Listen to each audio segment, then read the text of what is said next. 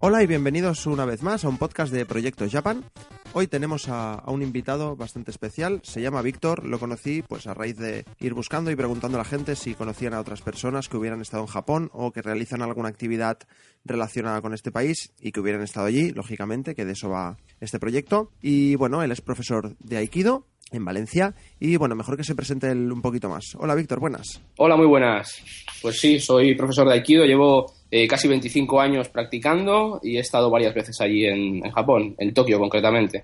Qué chulo. Pues la entrevista la vamos a dividir en dos partes para que la gente lo sepa. La primera parte se centrará un poquito en todos los viajes que Víctor ha hecho a Japón y luego nos centraremos en la parte más lúdico-creativa, que es el Aikido y, y también un blog, porque él tiene un blog donde ha ido contando cosas sobre sus, sus viajes. ¿De acuerdo? ¿Cuándo viajaste a Japón por primera vez, Víctor? Pues fue en el año 2002. Eh, eh, aquello antes, antes de, de aquel año me parecía utópico, pero una amiga que vivía allí, era, era es valenciana, que, que vive allí todavía, pues me lo puso más fácil y me dijo, no seas tonto, vente, el alojamiento no te va a faltar, yo te voy a ayudar, tal, y pues allí, pues bastante joven, me, me planté. Te lo puso fácil, ¿no? Vente para aquí que... Claro, hombre, los, eh, los, los precios de los aviones eran, eran prohibitivos, pero sucedió una desgracia que fue pues el 11S sí, y, y me fui allí por, por creo que menos de 400 euros. claro. Y raíz, vuelta. a raíz de eso bajaron mucho los vuelos de otros países, Sí, ¿no? sí, sí. Y dije, esta es la mía. Bueno, mira, aprovechaste la situación y bien que hiciste. ¿Cuántas veces has estado en Japón hasta, hasta ahora, vaya? Cinco. Ahora estoy planeando el sexto viaje. Wow. Creo que de momento eres la persona que he entrevistado que más, que más veces ha estado, ha estado allí. Bueno, solo estar solo un mesecito, ¿eh? No, Sí. a- a- supongo que habrá gente que ha estado tres, cuatro, cinco meses, un curso. Yo solamente voy en agosto, eh, lo que me permite el trabajo, vamos. Ah, vale. Es decir, he conocido gente que, bueno, que a lo mejor ha estado más veces que tú, pero porque viven allí. Entonces, claro, me refiero que viven allí, vienen aquí a ver a la familia y luego vuelven, etcétera. Pero entiendo Ajá. que tú has ido de, de vacaciones o, o por trabajo, pero que no has, no has ido allí a, a vivir directamente. No, no, yo he ido a que me peguen. A que te peguen. Sí, sí. Está bien. Si estamos hablando ahora es que mucho, mucho, o sea, muy fuerte no te han pegado, ¿no? No, no, no. Pero es duro, es duro. Bueno, luego, luego hablaremos de esto. Muy bien. ¿Qué es lo que te llamaba la atención de Japón antes de ir allí la, la primera vez? La mayoría de gente pues empieza pues, porque le gusta el manga, el anime y todas estas cosas. No sé si es tu caso o... Bueno, sí, claro, me gustan, pero no soy un experto ni, ni mucho menos. A mí, vamos, mi principal motivación era el aikido. Ajá. Yo llevaba pues bastantes, bastantes años haciendo aikido y tras ver cómo, bueno, la línea técnica, cómo, cómo daban clase pues algunos maestros europeos, eh, me decidí porque que tenía que ver de primera mano pues eso, el método japonés, eh, de dónde venía todo, ¿no? La raíz y supuso la, la confirmación de, de- de la forma en la que yo quería practicar y la forma en la que yo quería dar clase. Creo, creo que al final, en vez de parte 1 y parte 2, las iré mezclando porque como, es- como hemos empezado ya a hablar del Aikido, creo que, Bueno, lo creo que, tú quieras. que haremos un remix. Vale. ¿Puedes explicar un poquito para la gente que no lo sepa qué es el Aikido, en qué consiste exactamente? Ujú. O sea, la gente supongo que ya sabe que es un arte marcial, Sí. pero más o menos Claro. yo... Porque yo tampoco lo tengo muy claro, ¿eh? O sea, me iría Ujú. bien refrescar. Bueno, definir el aikido es difícil y además es polémico porque hay, hay muchas maneras de, de practicarlo, muchas maneras de vivirlo y de sentirlo y cada uno pues barre un poco hacia casa. Hay muchas líneas técnicas y muchos estilos. Pero más o menos, a grosso modo, te puedo decir que el aikido es un arte marcial eh, originario de Japón, aparecido en la segunda mitad del siglo XX, eh, de la mano de, de un, de un artista marcial, de un budoka eh, como era Morihei Ueshiba, ¿Qué es un budoka? un budoka, un, artista marcial, un artista marcial. un- Vale, vale. Y bueno, pues eh, él fue desarrollando este arte que, pues con él mismo, según iba envejeciendo, según iba teniendo más experiencia, también iba evolucionando. Al principio el aikido es algo eh, bastante duro, eh, bastante contundente, más antiguo, ¿no? Y pues también él según va desarrollando y envejeciendo, pues se va convirtiendo en algo pues más, eh, más dinámico, más más suave, quizás más, más pacífico, podríamos decir. Se suele decir del Aikido que, que, es, que es el arte marcial de la paz. Vale, o sea, es una paradoja interesante. es curioso. O sea, eh, al igual que tampoco soy un experto en artes marciales, Ujú. pero bueno, sé, sé que hay algunas que se centran más en atacar, otras más en defender. El aikido, en, más o menos, ¿dónde estaría? Debemos saber atacar y debemos saber defender. Lo que sucede es que es cierto que, que quizás nos, eh, nos eh, enfocamos más eh, en defender, ¿no? Nos llega un ataque y tenemos que aplicar un principio o una técnica. Pero claro, si no sabes atacar, pues estás construyéndolo todo eh, desde una mentira. Hay que atacar eh, honestamente y a tope para hacer que la otra persona pues eh, se de- desarrolle o que se aplique a, a tope también, ¿no? Al 100%. Vale, o sea, no, no está pensado para ser un tío violento, pero bueno, al menos sí para que sepas defenderte y responder si es necesario, ¿no? Sí, aunque realmente esa, esa efectividad también es, es otro tema polémico del Aikido, no es verdaderamente el objetivo, ¿eh? Eh, aprender a defenderse.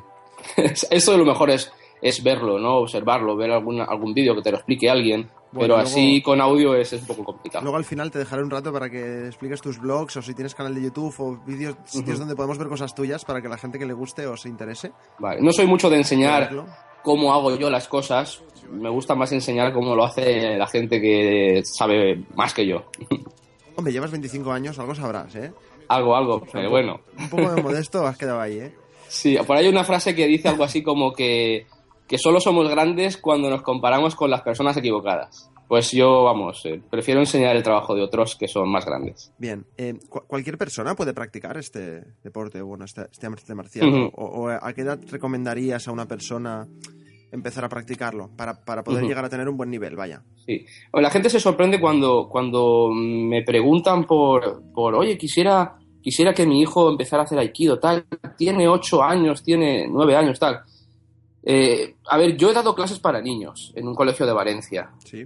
eh, hace, hace bastante tiempo. Es muy chulo, es agotador también, pero es muy chulo y, y está muy bien. Claro, hay que enseñarlo todo pues con juegos y que sea muy divertido para ellos. Pero la gente se sorprende cuando yo le respondo, oye, lleva a tu hijo a judo, que es una manera chulísima de empezar. El método de los, de los, de los maestros judokas es muy bueno. Y bueno, yo, yo empecé en, en una escuela en el dojo Taiko, que era eminentemente judoka, y, y nos lo pasábamos muy bien con, con los judokas, y casi que son, pues eso, nuestros hermanos de artes marciales, ¿no? Y para empezar a esas edades, a no ser que conozcáis a alguien que realmente eh, da clases a niños, pues yo sinceramente recomiendo el método de- del judo. Pero a partir de los 14, 13, 15 años, pues yo empecé a los 13 Sí. Pues oye, el aikido es, es interesantísimo. Y digo esas edades porque sí que requiere un poquito de, de, pues eso, tener un poco más amueblada la cabeza, eh, no buscar el, el objetivo, digamos, rápidamente, ¿no? Sino tener un poco más de paciencia y entender que, que el fruto viene, pero ma- o sea, con tiempo, más adelante, ¿sabes? Claro. ¿Y Mm. es, es necesario tener una buena preparación física? O sea, es decir, No, recomendable? no especialmente, no especialmente. El- la propia práctica, si la vas haciendo bien, pues te va, pues va mejor, va mejorando tu, tu cuerpo, tu sensibilidad, tu psicomotricidad y principalmente pues ganamos en resistencia porque es una práctica muy continua, muy continua. Aeróbica o anaeróbica, eh, dependiendo de, de la intensidad con la que quieras practicar, pero yo creo que es asumible poco a poco al principio por, por cualquier tipo de persona.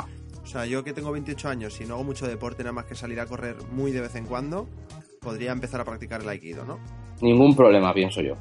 Vale. Voy a tener que escapar a Valencia para que me des unas clases. bueno, volviendo a lo de antes, Dime. Plantamos ahora en 2000 o 2000 y pico, que es cuando me has dicho que fuiste a Japón por primera vez. Sí, sí. Vamos a hablar de Japón, eso, vamos a hablar de Japón. ¿Vale? Eh, bueno, to- todo está relacionado, ¿no? Ujú. ¿Tú sales de, de Valencia? ¿Vives en Valencia, ciudad o en alguna población? Valencia ciudad, sí, capital. Mm. Entonces tú sales de Valencia, coges el avión, no sé si en Valencia o donde sea, da igual, y llegas a Japón. ¿Y qué es lo primero que, que- cuando llegas a Japón, qué es lo primero que te sorprende? Buah, pues aquello es una cosa absolutamente distinta. Yo siempre digo que es como si cogieras un, Stargate y aparecieras en otra civilización. Es algo así, es tremendo. Eh, muchísimos contrastes. eh, quizás lo que más sorprende al principio, lo más inmediato, ¿no? Porque tú llegas al aeropuerto, por ejemplo, de Narita, y bueno, es un aeropuerto norm- normal y corriente, eh, grande, bonito y tal, pero eso es normal, eso es muy occidental. Cuando sales, cuando coges el Narita Express y te vas a Tokio, claro, lo primero que ves es eh, los campos, aquella no es, no es una zona eh, urbanizada, sino, quiero decir, no es una capital, ¿no? Entonces, ves toda aquella vegetación, es realmente exuberante, muy distinta a la que hay aquí. Ves todas las casitas de, pues eso, de las aldeas que hay de camino y ya te das cuenta que estás efectivamente en, otro lugar, en, ese sitio que habías soñado ir y bueno, es, eso es especial, la verdad. Y después, según te vas, vas adentrándote en la capital, pues también te das cuenta de que, de que es algo absolutamente distinto, un urbanismo radicalmente, radicalmente distinto, ordenado pero caótico, eh, con grandes contrastes de, pues eso, de, casi, te voy a decir, chabolas, al lado rascacielos, eh, es algo muy distinto, muy distinto curioso porque casi todo el mundo que estoy entrevistando le hago esta pregunta, ¿no? Y todos me contestáis más o menos lo mismo, pero explicado de diferente manera. y, todos con entusiasmo, o sea que realmente impacta, ¿eh? Cuando llegas sí, Sí, efectivamente. y esto que dices de las casitas, de cuando ibas con el tren y veías las casitas, a mí me recordaba las series de, pues, de, Doraemon o, todas, estas series de dibujos japoneses que... Mm. Que, ves, que, todos viven en pueblecitos, que no sé por qué no, viven en las ciudades, todos viven en pueblecitos, en los dibujos. y, y, me acuerdo que iba por la ventana y, le decía a gente, ostras, digo, mira, es como los dibujitos de la tele, es exactamente igual. Sí, sí. Em, vale. Dime.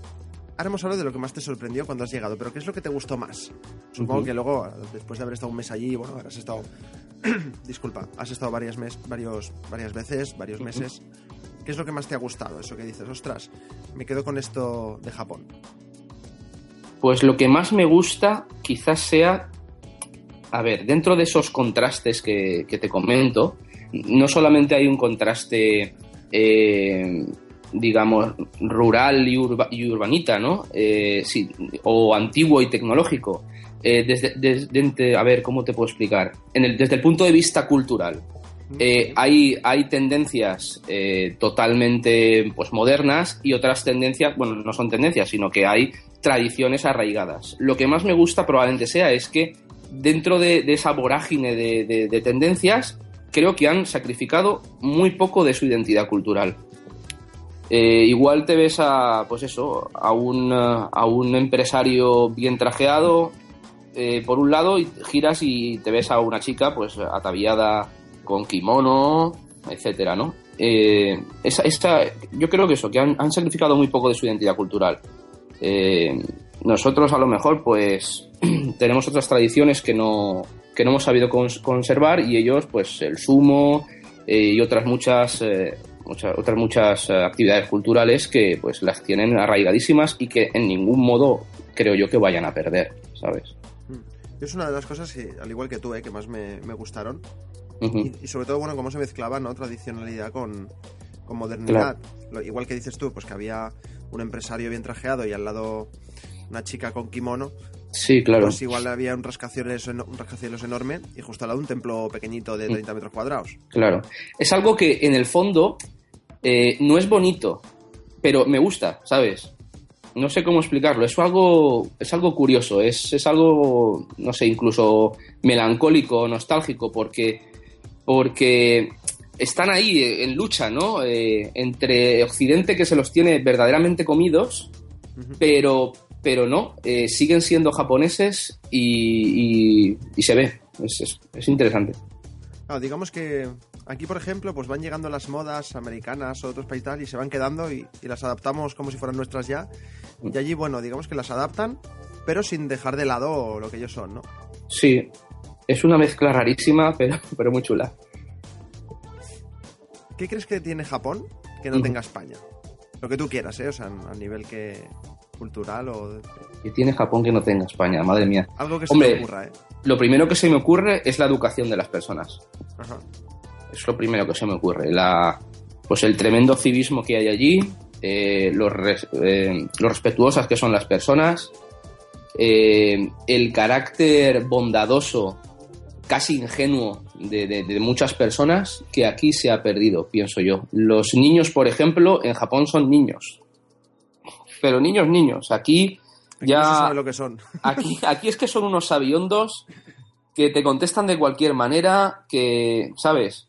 Que vale, que a mí me encantan los chavales traviesos, pero, pero allí pueden ser traviesos, pero te los comes, eh, porque son buenos y, y, ya te digo, ingenuos. En cualquier momento un occidental podría, no solo a los niños, sino a cualquier japonés, podría tangarles o podría, ¿sabes? Sí, sí. Porque, porque es buena gente. ¿Sabes? Y están muy bien educadas. Y eso, eso es tremendo, la verdad. Sí, la verdad es que es una de las cosas que llaman mucho la atención, ¿eh? sobre todo la, la educación, el, el, saber hacer y... y, el, mm. y bueno, Después hay muchas cosas que son cuestionables, porque, eh, por ejemplo, el, el tema de la, de la, jerarquía, por ejemplo, el tema de la jerarquía en determinados... Eh, en determinadas disciplinas o en determinados contextos, pues eh, es algo importante, necesario, por ejemplo, las artes marciales, pero después socialmente la jerarquía allí, cómo están vistos los hombres, las mujeres, eh, pues ya se bueno, hay una, una, particularidad del lenguaje japonés que es muy manida, mucha gente la comenta, no sé si te lo habrán dicho antes. Hay muchísimas maneras de decir yo, la palabra yo. Sí. Puedes decir watashi, puedes decir boku, puedes decir. Hay muchas maneras, pero en función de, de con quién estás eh, relacionándote, a quién estás hablando, tu yo tiene que ser distinto. Tu yo tiene que sonar a más humilde o, o no tanto, ¿sabes? Vale, o sea, Entonces, de qué persona le hables, lo dices de una manera o de otra. ¿no? Claro, claro, claro. Si tú estás hablando con alguien que está por encima de ti socialmente y estás todo el rato watashi, watashi, watashi, madre mía, esta persona es muy egoísta, esta persona... No, tienes que hablar de una forma más humilde de ti mismo, ¿no? Es como, es como depende del grado de inclinación que, que haces sí. cuando saludas a alguien, ¿no? Claro. Más o menos... Claro. Importante o cordial, digamos. Uh -huh. Sí. ¿Sabes japonés? O sea, ¿sabes hablar japonés? Muy poquito, muy poquito. Estuve estudiando un año. La eh... verdad es que no, no, se me había pasado por la cabeza, ¿no? Y, y digo, ahora digo, hombre, llevando muchos años yendo y tirando. Muy poquito. Lo mínimo para ser educado, porque ellos tienen muy en cuenta que hayas hecho ese esfuerzo de acercarte a, a su cultura para aprender un poquito de, de japonés. Yo allí, pues me defiendo, chapurreo, ellos se ríen, dicen, eh, como siempre dicen, Nihongo Yosu, o sea, te dicen, ah, muy, muy bien, ¿eh? sabes japonés, eres, y yo dices, no, en absoluto, en absoluto, y nos reímos todos y ya está. Pero, quiero decir, ¿lo has estudiado por tu cuenta o has ido a clases o...? Eh, fui a clases de, pues, de una, una compañera japonesa eh, durante eso, durante un curso, uh -huh. de cara también pues a, pues a, a un, al siguiente viaje eh, ir un poquito más, eh, pues eso, más preparado. Pero vamos, me, me, encantaría retomarlas porque lo necesito. Además, es un, es un idioma interesantísimo y tengo, tengo que retomarlas. Sí, porque una de las cosas que, que, más nos impactaron a nosotros cuando fueron fue pues eso, llegar allí y más o menos vas a cualquier país eh, y, y, aunque sea, si no en español, aunque sea en inglés, algo la gente chapurrea. Claro. ¿No? Y, y ahí nos dimos cuenta que no. Llegamos ahí en plan, bueno, nos apañaremos con el inglés seguro y que va, claro. que va. Ahí no, no, no. has de tener ah, mucha pues, suerte. A ver, la gente joven sí que sabe, ¿eh? La gente joven sí que sabe inglés. Lo que pasa es que no te lo confiesa. Y te dicen un perfecto inglés. No, no, yo no sé nada de inglés. Y te lo dicen en inglés y dices, madre mía. Pero la gente mayor, pues yo que sé, a partir de los 30, 40 años para arriba, no sabe nada de, de, Japón, de inglés, claro que no. Claro. Tú imagínate, en el año 2002, la primera vez que fui allí, me dice mi amiga Antonia, me dice, Víctor, aquí tienes mi dirección, plántate aquí. Y yo, vamos, desde, desde el barrio de Valencia en el que vivo, me fui a un barrio nada céntrico de Tokio, sin saber nada de japonés, sin, uh, sin saber... Tú fíjate, cuando te vas a cualquier capital, eh, pues occidental, tú ves los letreros ves y ves que esas letras las conoces, esas letras, pues oye, son, eh, son vienen de, del latín, ¿no? Son, son sí. nuestras letras, ¿no? Pero allí no tienes ni idea. Tú te presentas allí y dices, madre mía, qué papelón tengo que estar a tal hora en esta callecita de esta pedazo de, de, de urbe y, y, no sé nada absolutamente, ¿sabes? Aquello fue un reto, estuvo muy interesante. La, la, suerte es que al menos, que yo recuerdo, en la, red de, de, trenes y metros y tal, eh, siempre estaba el mapa en, en, japonés. Sí, claro, claro, claro, es lo que busqué. Y, y... luego, en, y luego con, pues, con letras occidentales, ¿no? O sea claro. que... Sí, sí, sí. Que al menos con eso te podías apañar un poquito, un poquito. Sí, sí, sí.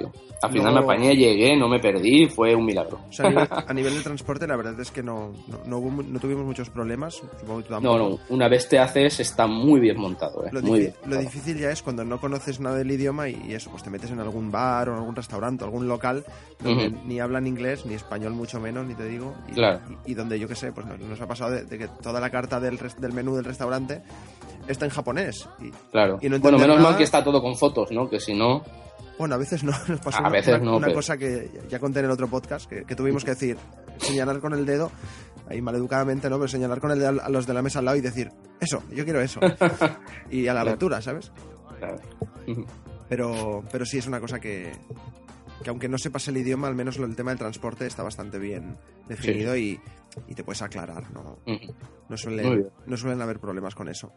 Muy Vale. bien. Más Eh, cosas. Más, más cositas. Vamos a hablar de, porque tú tienes un blog que es aikidovalencia.es y luego Sí. tienes otro más personal, ¿no? Que es alquimiadigital.net, pero supongo que para el podcast de hoy nos centraremos más en el otro, ¿no? Sí, en el de Aikido, claro. Vale, háblanos un poquito. Aquí, por lo que ven en este blog, hablas de, bueno, de Aikido, de la, de la escuela y... Por cierto, Dime, un poquito yendo hacia atrás, ¿la escuela eh, es tuya o...? No, yo simplemente voy a dar clases allí. Vale. o sea, Llevamos mucho tiempo allí, nos llevamos muy bien con, con el dueño. Vale, Ya casi es un poco pues nuestra segun- nuestro segundo hogar, es una familia, pero, pero no es mía. Ojalá, ojalá fuera mía. cuando se jubile el dueño, te la, te la traspase, ¿no? vale, ya está, era, era- un breve inciso tan solo. ¿eh? Entonces, eh, eso, en el blog, eh, ¿lo, lo llevas eh, solo tú o es el blog de la escuela? Eh, en principio lo llevo solo yo. Antiguamente era un poco eh, la página web que, que representaba o, o que quería representar el aikido de, de toda la, de toda la provincia de Valencia. Eh, pero bueno, tuvo, tu- tenía muchas visitas, eh, tuvo su esplendor, pero ya llegó un momento en el que por trabajo, por familia y demás, eh, tuve que dar un paso atrás y al final enfocarlo solamente a, a mi escuela. Vale, Y es, es lo que es, es simplemente una, una presentación de pues dónde estamos, qué hacemos, quiénes somos, unas, unas fotillos y tal. vale, vale. Está bien, la verdad es que está, está muy chula. Ahora, ahora vamos a hablar de, de otro tema, de, bueno, de, de- de tu blog, bueno, o de este blog, ¿no? Digamos, que, que son las crónicas niponas. Ajá, sí, eso es una, unas páginas que yo, paralelamente a Aikido Valencia, pues quise escribir, ¿no? Sobre todo los tres primeros viajes. Vale. Y bueno, está redactado como yo redactaba hace 15 años, pero, pero bien, vale. Bueno, podrías actualizarlas, ¿no? Sí, tendría que, que- que retocarlas un poquito. Los últimos viajes lo que hice fue añadir recursos, añadir archivos, añadir pues planos, eh, guías, eh, fotografías, hice una, una panorámica de- del Hombu yo de Tokio, que es el, el lugar donde fui yo a practicar, que aquello es pues un santuario casi. Y bueno, pues añadí otro- un- otra serie de recursos, pero los textos son de los tres primeros años. Vale, o sea, porque veo que hay relatos o, y también eso, pues fotos, un poco de guía, de cómo moverte por allí. Eso. Todo un poco relacionado con el aikido también veo, ¿no? Sí, son eso, lo que llamamos las crónicas niponas y vienen a ser pues eh, pues unos relatos pues de, de mis primeras andanzas por allí, cómo uno se plantea el viaje, cómo es el, el viaje en avión, cómo es llegar a Tokio, cómo es llegar a, a ese a ese mm, a esa ma- macroescuela que es el, el Aikikai Hombudoyo de Tokio, donde están pues los los quizás más grandes maestros de Aikido que hay que hay allí en, en- en Japón y probablemente en el mundo. Y pues eso, cómo son las personas que, que también asisten a, a esas clases, que vienen de todo el mundo. Después, cómo es eh, pues algunas escapadas que he hecho fuera de Tokio, que también he ido pues a Nagoya, a Kioto, a Nara, bueno, típico viaje ¿no? que se hace a aquella zona. Claro. Y pues eso, ahí lo explico un poco todo, en las crónicas niponas. O aikidovalencia.es barra crónicas, crónicas niponas. Ujú. Le recomiendo a todo el mundo que lo, que lo visite. Igualmente, bueno, cuando suba, cuando subamos el post, pues pondremos los enlaces y demás para que la gente lo, lo pueda ver. Disculpa. Tienen, Muy bien. ti- tienen ya, tienen ya sus, tienen ya sus años, las, las crónicas estas, pero, pero bueno, son perfectamente válidas para leer a día de hoy porque son como atemporales, ¿no? Son cosas que tú explicaste cuando fuiste y, Mm. y a cualquier persona le pueden servir para hacerse una idea de lo que es viajar allí, para, para practicar el aikido y demás. Volviendo a lo del aikido, Sí, dime. ¿Hay alguna, o sea, cuando viajes, que hay alguna concentración que digas, pues cada año hay una concentración de gente que practica aikido y todo esto? ¿O, o simplemente hay un centro donde tú puedes ir ahí cuando quieras entrenar? Pues básicamente el- el- la escuela esta grande que te he dicho. Allí tú pagas X dinero y puedes asistir a todas las clases. Son cinco clases o seis al, al día distintas. ¿Vale? Eh, y pues las dan distintos maestros. O sea, cinco o con- seis clases al día. Sí, sí, bueno, pero de todas formas el, el cuerpo humano, eh, sobre todo en agosto, pues a lo mejor aguanta como mucho, como tres, ¿sabes? No, Ah, vale, pero quiero decir, no quiere decir que las tengas que hacer las cinco. no, no tienes por qué, tú vas a, a lo que quieras, ¿sabes? Y ya te digo, es una práctica dura, eh, con la humedad de Tokio, con la temperatura en agosto, ¿sabes? Eh, aquello es, es duro, pero vamos, a eso se va y se asume y vamos, curte, curte muchísimo. La práctica allí es dura, pero no solamente por las condiciones, sino, sino porque se te exige muchísimo técnicamente. Los japoneses eh, practican sin parar, sin parar, sin parar, eh, honestamente, eh, intensamente, y vamos, nosotros quizás en España eh, bueno, en nuestra escuela no porque estamos un poco impregnados ¿no? de esta forma de practicar el Japón, pero en general en, en, en nuestro país, pues la actitud de las personas es, es, es lo que somos, ¿no? Es un poco más relajada, ¿no? Sí. Y pues eso, hay que de vez en cuando pues llevarnos a esos contextos distintos, ¿no? Que nos, que nos ponen a prueba y nos llevan a ciertos límites para, para mejorar, ¿no? Entonces, intuyo que cuando tú viajas allí para practicar Aikido, tú ya vas con cierto nivel, ¿no? Cierta base. Es necesario, yo creo que sí que es necesario. ¿vale? O sea, ir con por lo menos unos años de, de experiencia, porque si no, bueno, allí también hay clases básicas, también es no, verdad. bueno, yo me refiero a, Pero- a la escuela esta o al templo este que vas tú a practicar, vaya. Sí, Porque esto es como... Desconozco totalmente el tema, ¿eh? Es como el karate o el judo, que hay cinturón blanco, negro, todas estas cosas. sí, sí, O es, sea, es explícame, parecido. me interesa un poco que me expliques cómo funciona o, o qué niveles hay dentro de, de este Mm. arte marcial. El sistema es, es un poco, pues como bien has dicho, como el karate, como el judo. Hay distintos niveles. Lo que sucede en el, aikido es que tradicionalmente no, no se utilizan los cinturones de colores, Sí. a excepción de, de los niños. Los niños sí que allí en Japón, si vas al tatami debajo, donde están pues, los principiantes y las clases de los niños, pues a los niños sí que los ves con cinturones de colores. Es pues es una forma visual de pues ellos van haciendo sus pasitos, ¿no? Van pero para los adultos no, no hay cinturones. Existen los mismos exámenes, en vez de cinturones se llaman kyus. El, pues eso, el, el quinto kyu es el cinturón amarillo, pero no se le pone. Que es como El- primer dan, segundo dan y todo esto. o- vienen después los danes. Primero Ah, vale. están los Qs, Que no quinto sé. Q, cinturón amarillo, no te preocupes. Eh, eh, cuarto Q, cinturón naranja. Tercer Q, cinturón eh, verde. Tercer Q, cinturón azul. Marrón y el negro. El negro es el primer dan. Primer dan, cinturón negro. Segundo dan, tercer dan y siempre con el cinturón negro. ¿Y cuántos dans máximos hay? Pues eh, décimos danes. Eh, pero vamos, los danes, eh, uno tiene que esperar tantos años como el dan al que aspira para, para examinarse al de dan. Es decir, si yo me quiero examinar de cuarto dan y soy tercer dan, me tengo que esperar. Tú eres tercer dan ahora. Ahora, ahora mismo por la Federación eh, Española eh, Sí. soy tercer da- eh, soy cuarto dan y Vale. por, por, eh, por Japón soy tercer dan. Entonces, pues si yo me quiero examinar, por ejemplo, de, de quinto dan, tengo que esperarme cinco años desde mi cuarto dan. Ostras. Claro. Entonces eso hace que, que, pues eso, conseguir un octavo dan lleve años de práctica, años de... Pero ¿por, por qué se tarda tanto entre uno y otro? ¿Porque has de practicar de más mucho o porque te exigen estar mínimo cinco años en- practicando y todo eso? Esa es la idea, sí. Es, es una norma burocrática realmente, pero también es cierto que, que se... que, eh, la única manera de, de- de aprender que tenemos es con el tiempo, es, es, es practicar asiduamente durante, durante años. Entonces, a mí que me digan, o sea, cuando yo veo un, un cuarto dan, de, de título, ¿no? Cuarto dan, y yo qué sé, tengo 20 años, pues no, no es lógico, no es lógico.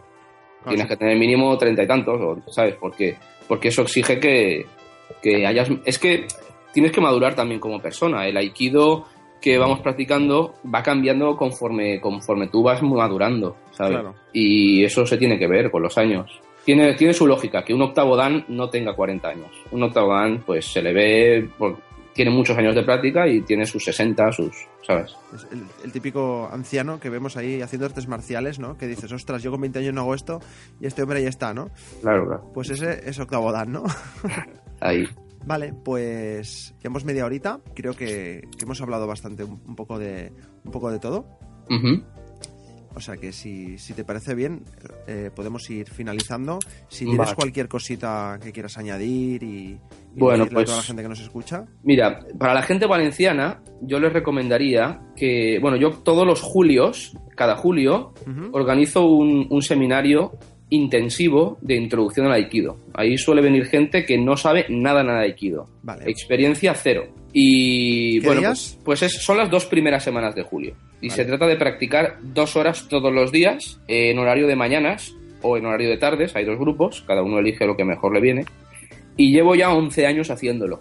Y la verdad es que la gente sale muy contenta eh, porque eso, en dos semanas pues hay tiempo para enseñar lo que es el aikido a grosso modo, o sea, muy, muy, muy básico. Entonces la gente en esas dos semanas, aparte de sudar, de, de, luxarse, de proyectarse, eh, pues se lo pasa muy bien y cuando acaba el seminario, pues tienen verdaderamente idea de, oye, pues esto me gusta, esto no me gusta, voy a seguir practicándolo a partir del curso que viene en septiembre o no, y la gente eso sale muy contenta. Bueno, toda la información está en, en, en aikidovalencia.es eh, sale, sale puntualmente. Lo mejor es que la gente lo, mire. Se, apunta mucha gente, es decir, ¿cuánta gente puede ir al curso de julio y cuántas sigue apuntada luego en septiembre? A ver, eh, en estas cosas suele, suele pasar siempre lo mismo. En, las clases, pues, pues suele ser unos 20 y después de 20 por la mañana, 20 por la tarde.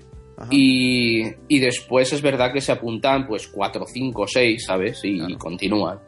Pero vamos, yo me doy con un canto los dientes. Eh, esas 4, 5, 6 personas, pues genial hay muchos otros que me dicen, oye, joder, claro que me gustaría seguir practicando, tal, pero ahora mismo no tengo tiempo, a ver cuándo puedo, tal. Y efectivamente, algunos a los 5, 6, 7 años me los encuentro un día en clase. Oye, ahora he podido hacer esto. Ah, qué bueno. O gente que son de, digamos, de la primera o segunda promoción, voy a decir, de este intensivo.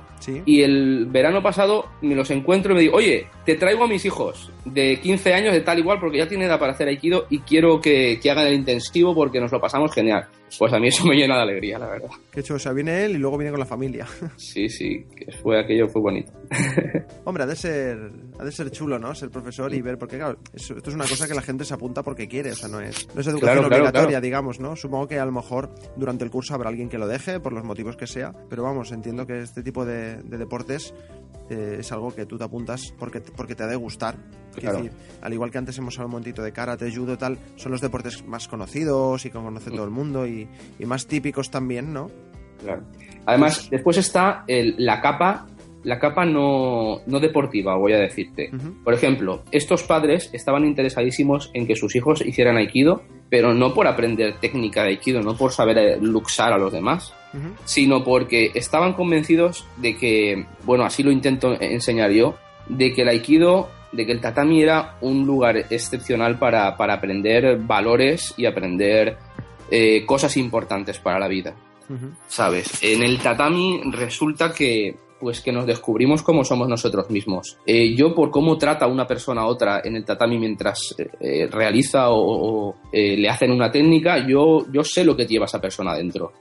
Un poco, psicología, ¿no? Claro, eh, es, que, es que no se trata solamente de, pegarnos, se trata de, resolver problemas, se trata de enfrentarnos con nosotros mismos, contra nosotros mismos. Es, realmente interesante. Eh, mira, precisamente en, en aikidovalencia.es hay una, una charla que di, es una especie de, no sé si conocer las charlas TED. Sí. Pues es, son las hermanas pequeñas de las charlas TED que se llaman Ignites, y en mm. cinco minutos hay que, teníamos que explicar un poco qué era el Aikido.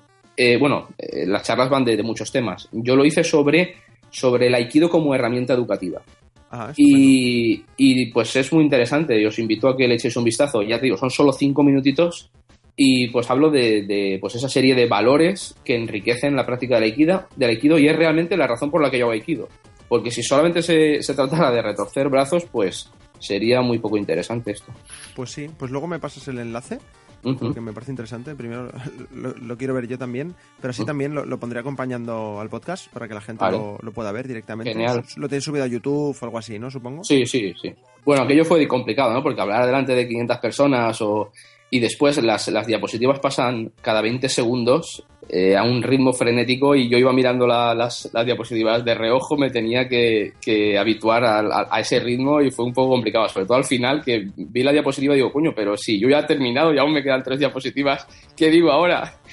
Fue... Se me come el tiempo, ¿no? Ah, vale, Sí, sí, sí, veo, sí. veo que so- son este tipo de charlas que tienes un tiempo limitado, ¿no? Sí, sí, sí. Son cinco minutos eh, y X diapositivas, no sé si son 20 diapositivas y pasan cada, cada 10 segundos o algo así, no, no sé exactamente, pero hay, hay charlas también sobre diseño y todo eso que, Claro. que van igual, ¿eh? La gente, pues, para presentar su- sus proyectos, tienen dos minutos y cada 20 segundos pasa una diapositiva y lo tienen que explicar a toda leche.